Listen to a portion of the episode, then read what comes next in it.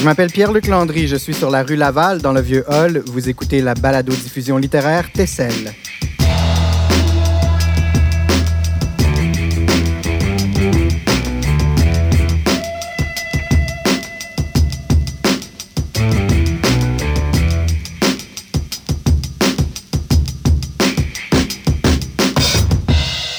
En ce moment, nous sommes dans le Transistroc, le camion studio de radio de Transistor Média, qui accueille tout au long de l'été des auteurs et des autrices de l'Association des auteurs de l'Outaouais. Aujourd'hui, notre invitée, Catherine Voyer-Léger.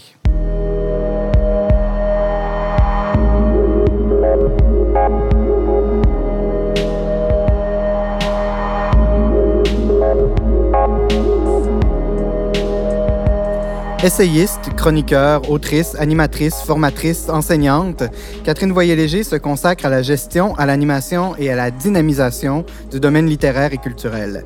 Après des études en sciences politiques à l'Université du Québec à Montréal, elle a aménagé dans la région en 2009. Euh, elle détient une maîtrise en études françaises de l'Université d'Ottawa et aujourd'hui euh, étudiante au doctorat à la même université. Catherine, bonjour. Bonjour. Merci d'être passée nous voir dans le Transistroc. Euh, Aujourd'hui, vous, allez- vous allez nous lire des extraits choisis de votre livre de micro-récits Prendre corps, paru à la Peuplade en 2018. Oui. Flanc. Mon corps, un corps creux. Mon dos seul subsiste, surface de flottaison. Mon corps, un canot. L'air comme rabot tente d'éliminer une douleur qui persiste, d'éradiquer l'abandon qui me moisit au flanc. Creuse encore, douleur persistante, creuse au risque de te fendre. Mon corps est flottant pour l'instant. Lèvres. Coin Murray et Dalhousie, la sensation distincte d'un bec qui rate sa cible s'effondre au coin d'une bouche et résiste à l'impulsion de chercher plus loin. La texture des lèvres s'estompe avec le temps, mais le souvenir renaît chaque fois que tu sembles me torpiller en lieu et place d'un bonjour. Je pense alors qu'un soir tu entreras directement jusqu'à la luette. Cela n'aurait rien de très inquiétant si je ne te soupçonnais pas de pouvoir te rendre au cœur dans le même élan. Poumon. Le sentiment d'une fuite, des trous dans le caoutchouc de mes poumons, ou un anneau de métal qui rouille et ne s'emboîte plus. Une histoire mécanique, mais on n'entend aucun bruit. Ce n'est pas vraiment de l'air qui fuit. Une douleur, une émotion, un trop-plein. Pression sur l'omoplate et impression qu'on rentre dans le cœur, le cœur de l'histoire, le cœur vide d'une histoire pourtant dense. Ongle. Ce n'était pas mon genre, c'est ce qu'il a dit. Nous nous connaissions depuis trois semaines, nous nous étions vus quatre fois, jamais ailleurs que dans sa chambre à coucher. Ce n'était pas mon genre. Même moi, je connais mal mes ongles de pied. C'est vrai qu'ils durcissent, se granulent, accumulent la saleté. Je manque de flexibilité et je connais mal mes ongles de pied. Les peindre demandent un effort un peu trop soutenu. Ce n'était pas mon genre. Il regardait le jour de mon gros orteil sorti du drap, un jour rouge feu. Quinze ans plus tard, je pense à lui chaque fois que j'achète du vernis. Ce n'était pas mon genre. Cheville. Les pieds raides en cuir fané, le tronc tronqué, béton tapis pas heurté, genoux choqués, douleur de salon du livre. Ma fatigue prend encore dans mes chevilles. J'ai longtemps cru que tout le monde avait aussi la cheville comme une sonnette d'alarme, mais non. Mes chevilles qui n'ont rien de délicat sont faites d'Achille et personne ne m'avait dit que les écrivains étaient condamnés à avoir mal aux pieds. Féminité. J'ai longtemps cru que la féminité était affaire de minceur. J'ai ensuite su que c'était faux, juste avant de comprendre que c'était une catégorie que je préférais ne pas utiliser. Je n'en ai pas profité longtemps. Désir. Dans Closer, quand Jude Law dit à Julia Roberts approchez, c'est un ordre sur le plan grammatical, mais pas tout à fait dans sa voix, ni une supplication, quelque chose comme une évidence, l'évidence du désir. Ça ne m'arrive jamais. Sauf parfois quand je suis si saoule que je désirerais n'importe qui ou n'importe quoi, désolé pour ceux qui sont là. Sauf parfois quand je suis si saoule que la raison ne suffit plus pour faire taire tout ça. Ça ne m'arrive jamais. Personne ne m'a jamais dit approchez. C'est vrai que je ne suis pas Julia Roberts, mais tu n'es pas non plus Jude Law. Puberté. J'ai refusé longtemps de porter un soutien-gorge. Longtemps est relatif. Recommençons. Je n'ai pas porté de soutien-gorge avant 11 ans et demi. Il y avait déjà un bon moment qu'on aurait dû m'y contraindre. J'étais dans le déni. En regardant ailleurs, je tentais de faire de ma puberté précoce un détail. Ce n'était pas un détail, ni pour moi, ni pour les autres. Ai-je cessé de regarder ailleurs? Utérus. Vos enfants naissent, vos enfants grandissent, ceux que j'ai connus enfants ont des enfants, ceux que j'ai connus enfants ne se souviennent pas de moi, souvent. Je n'oublie personne. J'ai quatre ans dans une garderie dont je ne veux pas. J'ai six ans dans un autobus scolaire. J'ai six ans et des espoirs grands, juste assez grands pour accueillir la déception qui suivra. J'apprends le rejet. J'enregistre tout ce que je ne peux pas vivre. Je ne sais pas ce que c'est un tatouage, quelque chose comme une marque. J'ai dix ans, je sens les trous qui se font. Je jure que ce ne sera jamais mon tour. J'ai 14, 16, 18, 22, 25. Je regrette d'avoir juré. J'ai été la sorcière et la fée, la mère bien sûr, la putain aussi, les deux parfois dans la même main. J'essaie et je me défais, des mailles. Je fais des nœuds là où le tissu moisit, je fais des nœuds et je perds du lousse, je ne rebondis plus. J'ai le ventre effrité par les espoirs morts. Je suis une tête bien faite sur un tronc sec. J'ai 36 ans, je n'ai rien appris ou presque. Pilosité. Sous la douche, j'essaie de me contourner convenablement pour rejoindre les zones de poils récalcitrants. Une soudaine pulsion, estimer le temps d'une vie passée à gérer la pilosité, confronter ce chiffre avec la notion de liberté. Douleur. Pourquoi y a-t-il une blessure entre moi et le monde? Brisure. On l'entend quand je marche, ça fait cloc, cloc, cloc. C'est brisé. Mais il n'y a rien à plâtrer, il faut laisser agir le temps. Parfois il coud, parfois il colle, parfois il nous rend sourds, tout simplement. Isolation. 31 décembre en solitude, aucun bruit dans l'immeuble, je ne devine plus que le sommet de quelques bâtiments lointains. Des congères se sont créés contre les fenêtres, même au troisième étage. Je n'ai ni la force ni l'envie de leur faire la peau. Le cocon se referme et bien que je manque parfois d'air, je ne voudrais pas qu'il en aille autrement. C'est une période difficile où je doute de tout et où il me semble que mon corps est mieux caché. Mon champ de vision se retourne, regard intérieur, l'hiver peut durer. Masse. Toute la nuit, mes rêves ont tourné autour de cette masse symbolique. Mon ovaire gauche, mes intestins, mon psoas. Je ne sais pas ce qui crie à la révolte ainsi dans mon ventre. Toute la nuit, sombrant dans un demi-sommeil, j'ai rêvé d'une opération pour sortir de moi cette douleur connue par cœur. Une soirée qui se finit mal sous la pluie, parapluie cheap écorché et le cœur aussi.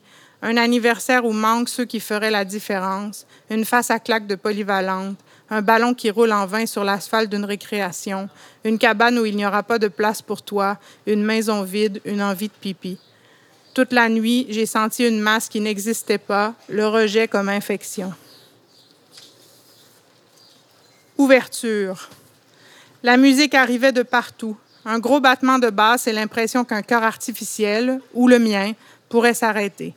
Cette émotion particulière, quelque chose comme l'envers de l'angoisse, a monté jusqu'à mes épaules.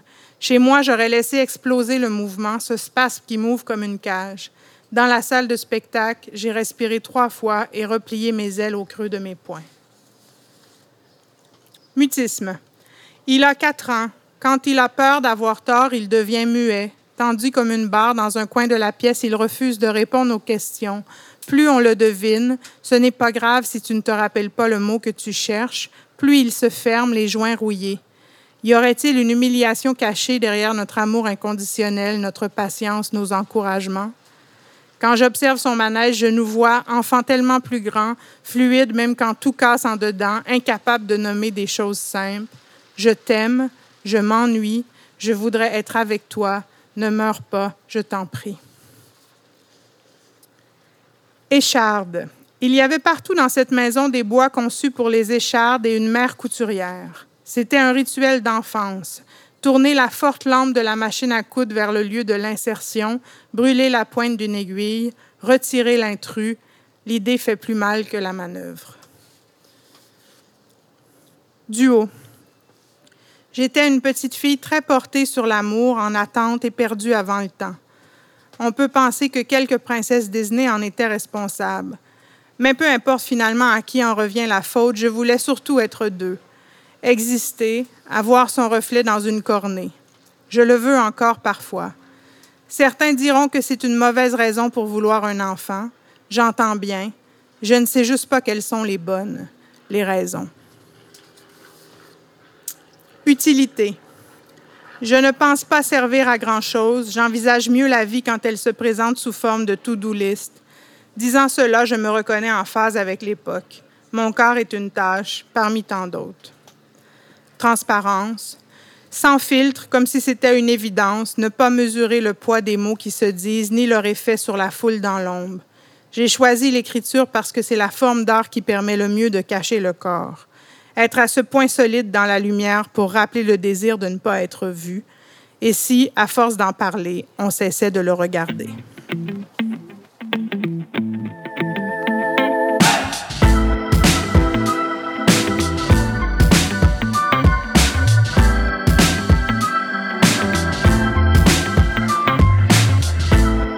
Merci Catherine Voyer-Léger pour cette lecture. Euh, il y a quelque chose qui, me frappe à, vous entendre, c'est que ces textes-là, en fait, ils euh, ont une vie différente euh, quand on les lit de quand on les écoute.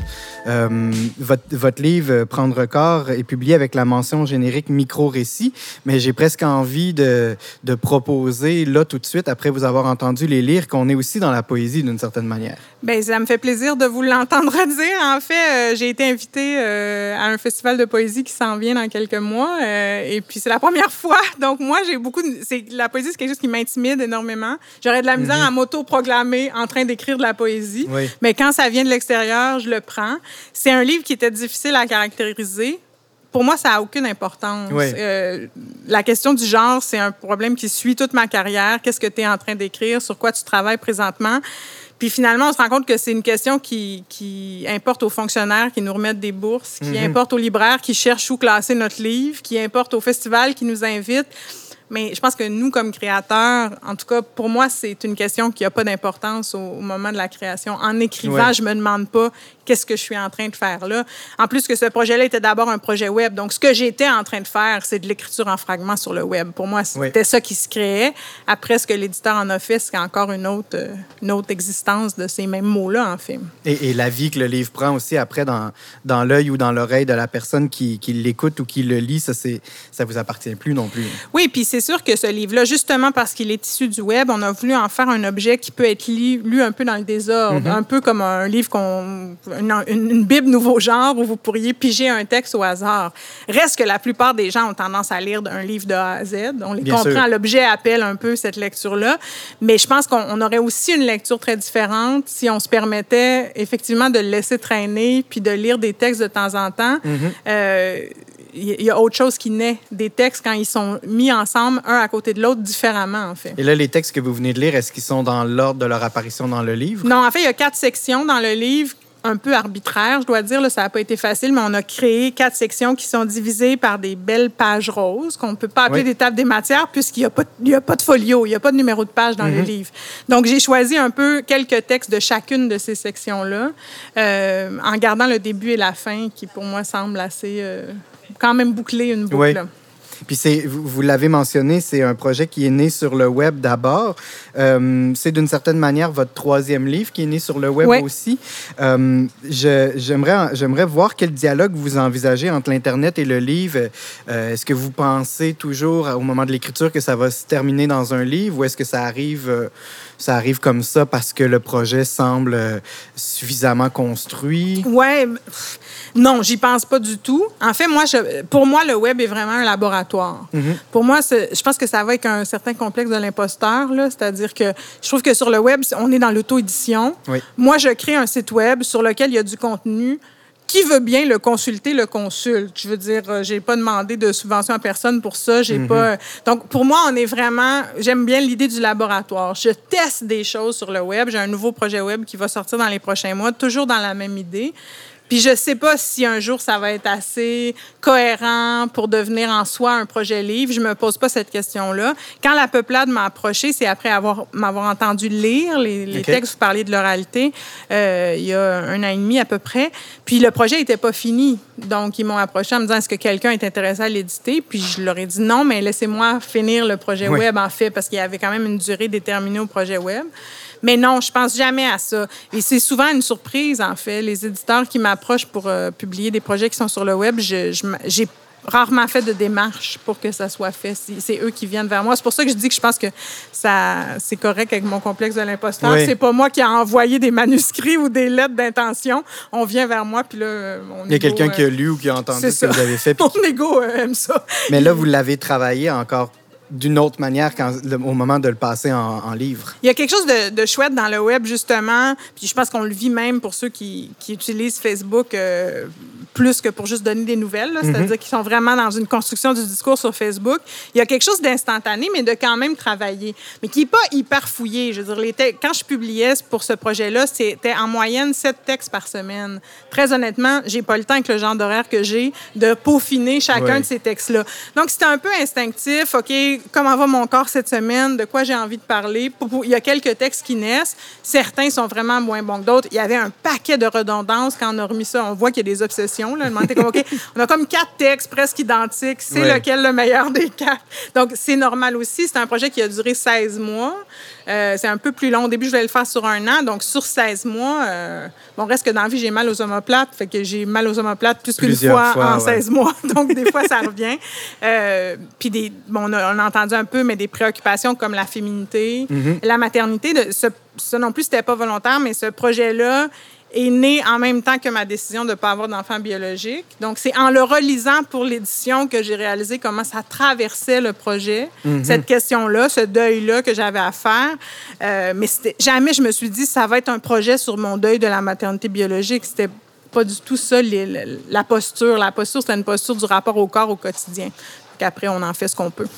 Oui, puis la lecture peut faire naître aussi des espèces de filons comme ça où on découvre des, des obsessions qui vous appartiennent ou qui appartiennent à la personne qui lit le texte aussi. Tout à fait, tout à fait. Il y a des gens qui lisent ce livre-là comme un livre très drôle, en fait, je pense qu'il lit en partie, et d'autres gens qui y voient surtout une immense douleur. Donc, il y a des gens qui m'ont écrit pour me témoigner de comment ils avaient reçu ma douleur.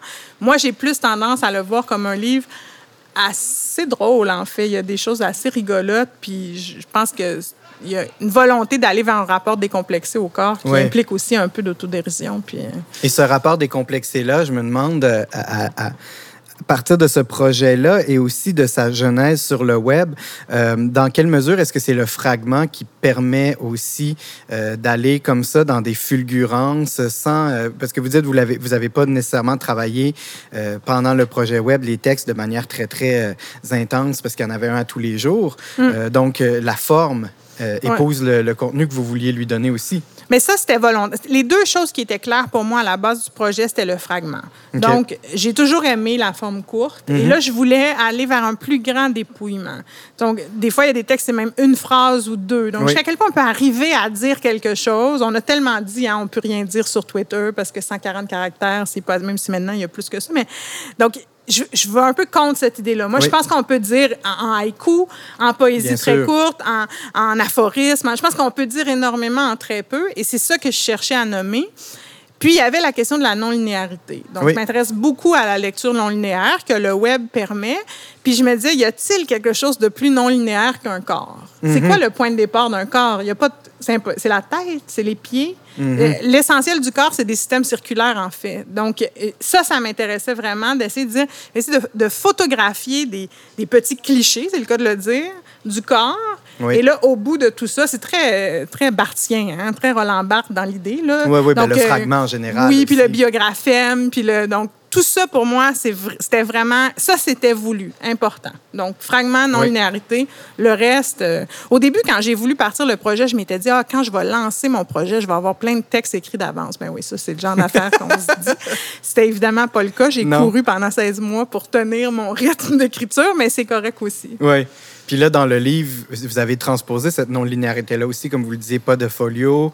Euh, c'est vraiment chiant quand on cherche des extraits pour les lire. J'imagine, oui. on peut pas dire à la page. Faudrait que je m'en fasse un moi-même, un folio, parce que là, des fois, moi, je suis moi-même, je suis à la recherche. Ah oui, c'est dans quel texte je parle de tel truc? Puis là, j'ai comme. il faut imaginer la personne qui veut citer votre texte aussi. C'est ça. Mais ben, je vais en faire que je suis sur le bord d'en prendre un exemplaire. Puis de me... Mais j'aime cette idée. J'aime cette idée qu'on dise il y avait un projet là, qu'un éditeur ait le goût de dire on va faire des choix d'édition qui sont assez radicaux quand mhm. même, parce que quand même, l'édition, c'est un milieu assez conservateur euh, sur la forme. Des fois, on peut être assez fou dans le contenu, mais sur la forme aussi pour des raisons financières. Ben on n'arrive pas à, éclater le livre. Puis ces choix-là, pour moi, je, ben, chapeau la peuplade. Oui, puis ça peut avoir l'air anecdotique, mais en fait, c'est extrêmement important. Le numéro de page est un peu un repère dans le livre. On s'attend à ce qu'il y ait un numéro de puis page. tant mieux si vous recherchez un texte puis vous tombez sur un autre que vous relisez pour Mhm. la deuxième fois. Puis c'était aussi l'idée sur le web. Le projet web existe encore, les gens peuvent aller le voir, mais euh, l'idée, c'était que c'est impossible de savoir que vous avez déjà visité un texte. Le lien reste pas marqué d'une couleur Ouais. différente, comme souvent sur les sites web. Donc, c'est sûr qu'en cherchant quelque chose, vous allez retomber sur autre chose, puis ça va vous le faire lire différemment. Puis c'est ça que c'était un peu c'était un peu ça que je voulais travailler. L'idée que si je mets un texte qui parle de maternité à côté d'un texte qui parle de pilosité, est-ce qu'on va avoir la même lecture que si je le mets à Mhm. côté d'un texte qui parle euh, de puberté? Pas Ouais. nécessairement. Ça réveille autre chose. Et c'est c'est tout ça que je voulais qu'on que le lecteur travaille aussi. C'est la beauté du fragment aussi, de, de permettre, de permettre ces, ces lectures croisées-là d'un fragment à l'autre, comme on peut ouvrir le livre n'importe où et, le faire exister d'une manière différente. Euh, et puis, de toute façon, comme vous disiez tout à l'heure, il n'y a, pas- y a pas de début au corps. Là. Si on voulait, on peut commencer par la tête, mais on peut commencer par les pieds, par les mains, Certains etc. diraient le cœur, sans doute. euh, Mais le cœur qui est au centre, Oui, finalement, qui n'est pas dans une Parce qu'on lui linéaire. donne comme, comme euh, on lui donne comme organe un rôle prédominant dans le corps, mais il n'est pas le seul. Ça pourrait être le cerveau. Oui, parce que si un- seulement un et sans l'autre, il n'y a, rien qui fonctionne. Euh, mais ce que j'aime particulièrement dans cette forme-là aussi, c'est qu'on est face à un corps à reconstruire à la lecture. Et chaque fragment est titré, euh, mais ils ne sont pas présentés en ordre alphabétique. Et bon, je répète ce que j'ai dit mille fois déjà, mais il n'y a pas de numéro de page, euh, etc. Et donc, on est obligé de réconcilier euh, les dimensions corporelles et intellectuelles du corps. Parce que souvent, on a l'impression que c'est soit un ou l'autre. Donc, on est so- soit on habite notre corps, soit on habite Ouais. notre esprit. Et euh, le travail d'écriture est souvent un travail de l'esprit. Vous, vous avez parlé tout à l'heure dans un des extraits de, de cacher son corps, etc. Euh, J'aimerais vous entendre un petit peu là-dessus. Je n'ai pas de questions précises à Non, vous non, mais, poser. c'est- je pense que vous êtes vraiment sur qui- ce qui est au cœur de ma réflexion puis de ma pratique aussi. C'est sûr que pour moi, cette distinction-là, elle n'a aucun sens. D'ailleurs, je Mhm. suis assez fascinée par le fait qu'on parle de notre corps comme étant quelque chose qu'on a. Donc, on va dire, j'ai un, j'ai un corps Ouais. qui, euh, qui a des problèmes de ci, de ça. Mais on n'a pas un corps, on est un corps. Je veux dire, on Mhm. on n'est pas... c'est vrai, assez judéo-chrétien, en fait. On serait une âme qui a un corps, mais on aurait pu avoir un autre corps. Oui. C'est sûr, moi, j'ai rêvé toute ma vie d'avoir un autre corps, mais je serais pas la même personne si j'avais un autre corps. Je veux dire, je me suis construite dans ce corps-là, dans plusieurs des douleurs. Il y a beaucoup de souvenirs d'enfance dans le livre qui sont liés à ça. Je- si j'avais pas été cette petite fille un peu boulotte qui faisait rire d'elle parce qu'elle était un peu boulotte, je serais pas la personne que je suis aujourd'hui. Je sais pas ce que je serais, j'ai aucune idée.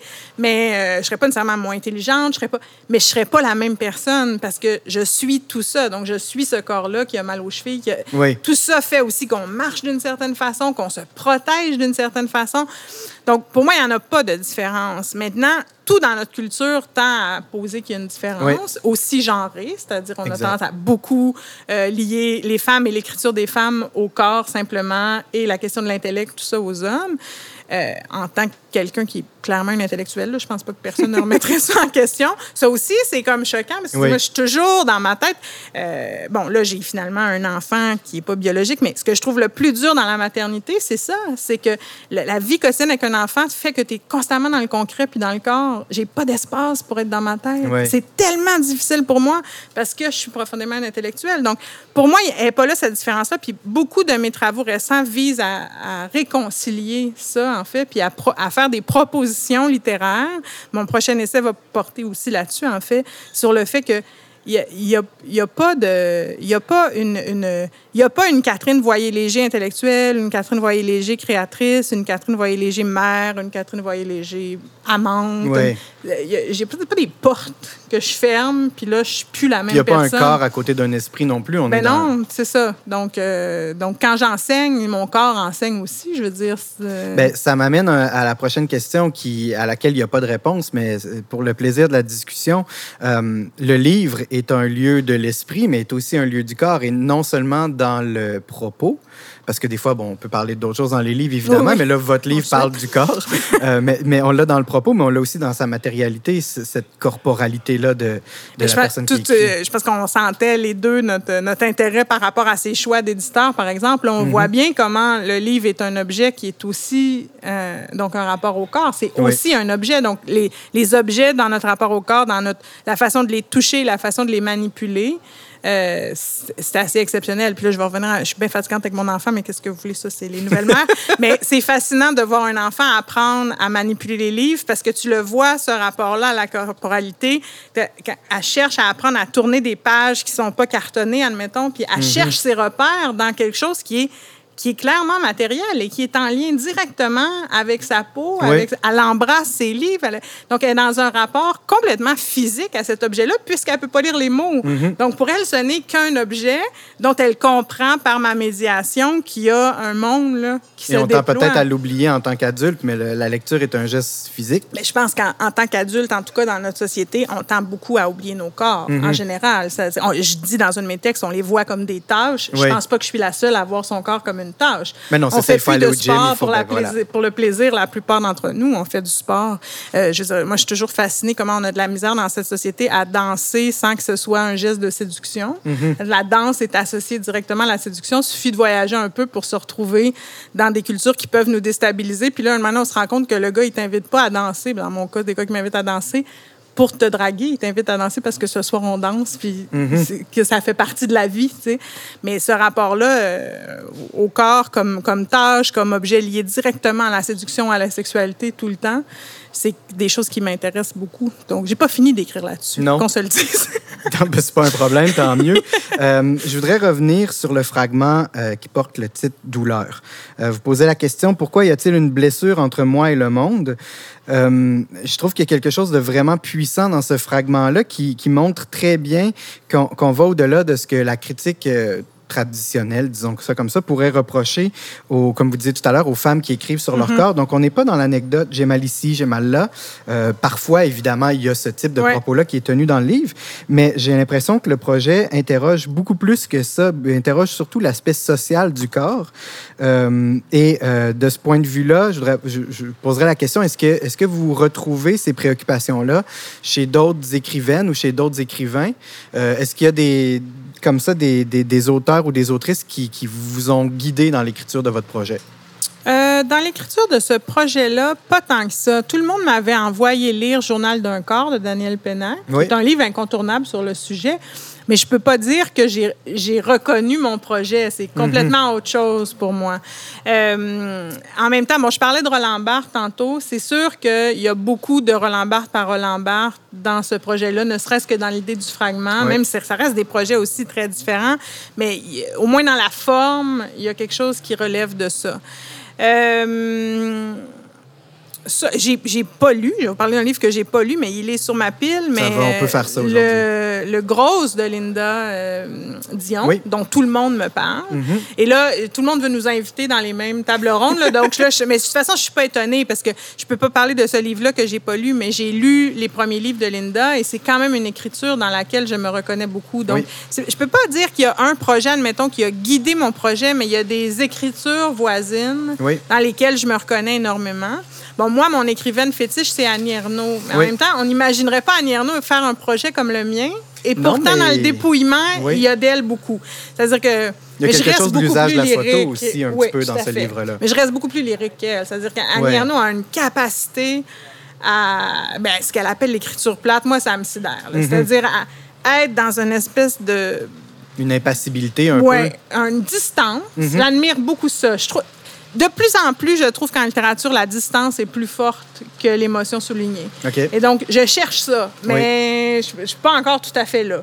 Mais je, cherche ça, puis ça, c'est beaucoup Annie Ernaux qui m'inspire ça, tous ses livres. Mais j'ai eu la chance, je cite dans, euh, dans mon livre à un moment donné son livre sur l'avortement, que j'ai eu la chance de lire un extrait à la radio, que, donc j'ai pleuré. C'est de ça dont je parle parce que. Mais c'est fascinant. Pour moi, c'est ça qui est fascinant chez Ernaux. Vous parlez d'universalité, mais comment une femme qui est beaucoup plus vieille que moi, qui a dans les 70 ans, qui a vécu un avortement donc à une époque que je n'ai pas connue, dans un pays que je ne connais pas. Moi, j'ai jamais subi d'avortement, mais même si je n'avais subi un, ça n'a rien à voir avec ce qu'elle a vécu, Et pourtant, ça me bouleverse. Mm-hmm. Comme si on touchait là à quelque chose. Ben, on touche là à quelque chose d'universel malgré tout. Et ça, pour moi, c'est de la maestra. Là. Donc, moi, c'est toujours ça que je cherche à faire. Mais En fait, c'est ça. on, disait le corps, l'esprit. Pour moi, je ne pense pas qu'il y a tant de différence entre l'intime et l'universel, en mm-hmm. fait, parce que si on, on, arrive à bien nommer l'intime, on va nommer dans l'intime quelque chose qui rejoint l'universel des gens, même si au plan anecdotique, euh, je sais pas, le monde n'a pas le même nombre d'enfants que vous, ils n'ont pas le même âge que vous, ils ont pas. Mais ça n'a pas d'importance, même si vous nommez la douleur, vous parlez de la douleur, il y a des gens qui vont vous lire, qui vont faire Hey, mon cibole de nerfs, là. Mm-hmm. Je comprends de quoi elle parle, tu sais, parce que je suis pas la seule personne à avoir mal à ses nerfs. Mais je pense que c'est possible dans la mesure où ce que vous faites, puis ce qu'Annie Arnaud fait, puis les autres euh, auteurs et autrices que vous nommez, c'est qu'il n'y a pas de prétention à l'universalité dans le texte lui-même. On ne dit pas voici la situation, voici comment euh, vivre avec un corps, mais plutôt ben voici comment je vis avec mon propre corps. Mais peut-être que c'est ça qu'il faudrait le plus déconstruire, exactement ce que vous nommez là. Cette idée que le jeu est égocentrique mhm. est pour moi une idée fausse. Le jeu, au contraire, est une posture d'humilité. J'écris au jeu parce que c'est tout ce que je peux vous dire. Ben parce que j'ai aucune prétention à écrire au nous, les femmes, admettons.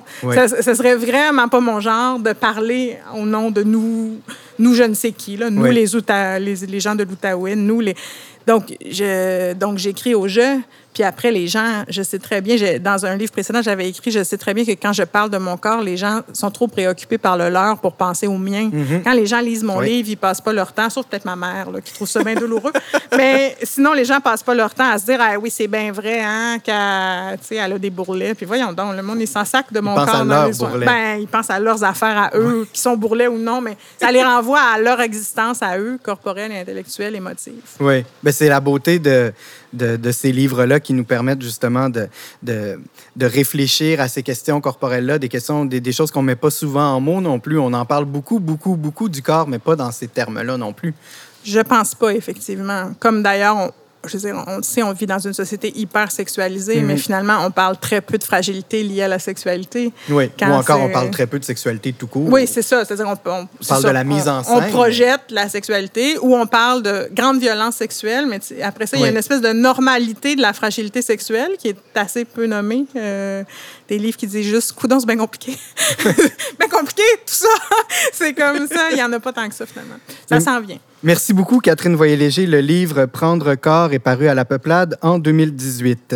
Euh, c'est ce qui conclut cette édition de Tessel, une émission réalisée par l'équipe de Transistor Média pour l'Association des auteurs de l'Outaouais. Merci encore une fois, Catherine Voyer-Léger, notre invitée d'aujourd'hui. Merci, Pierre-Luc. À la technique, François Larivière. Un gros merci aussi à la Ville de Gatineau, à la Commission de la capitale nationale, au Conseil des arts et des lettres du Québec. Je m'appelle Pierre-Luc Landry. À bientôt.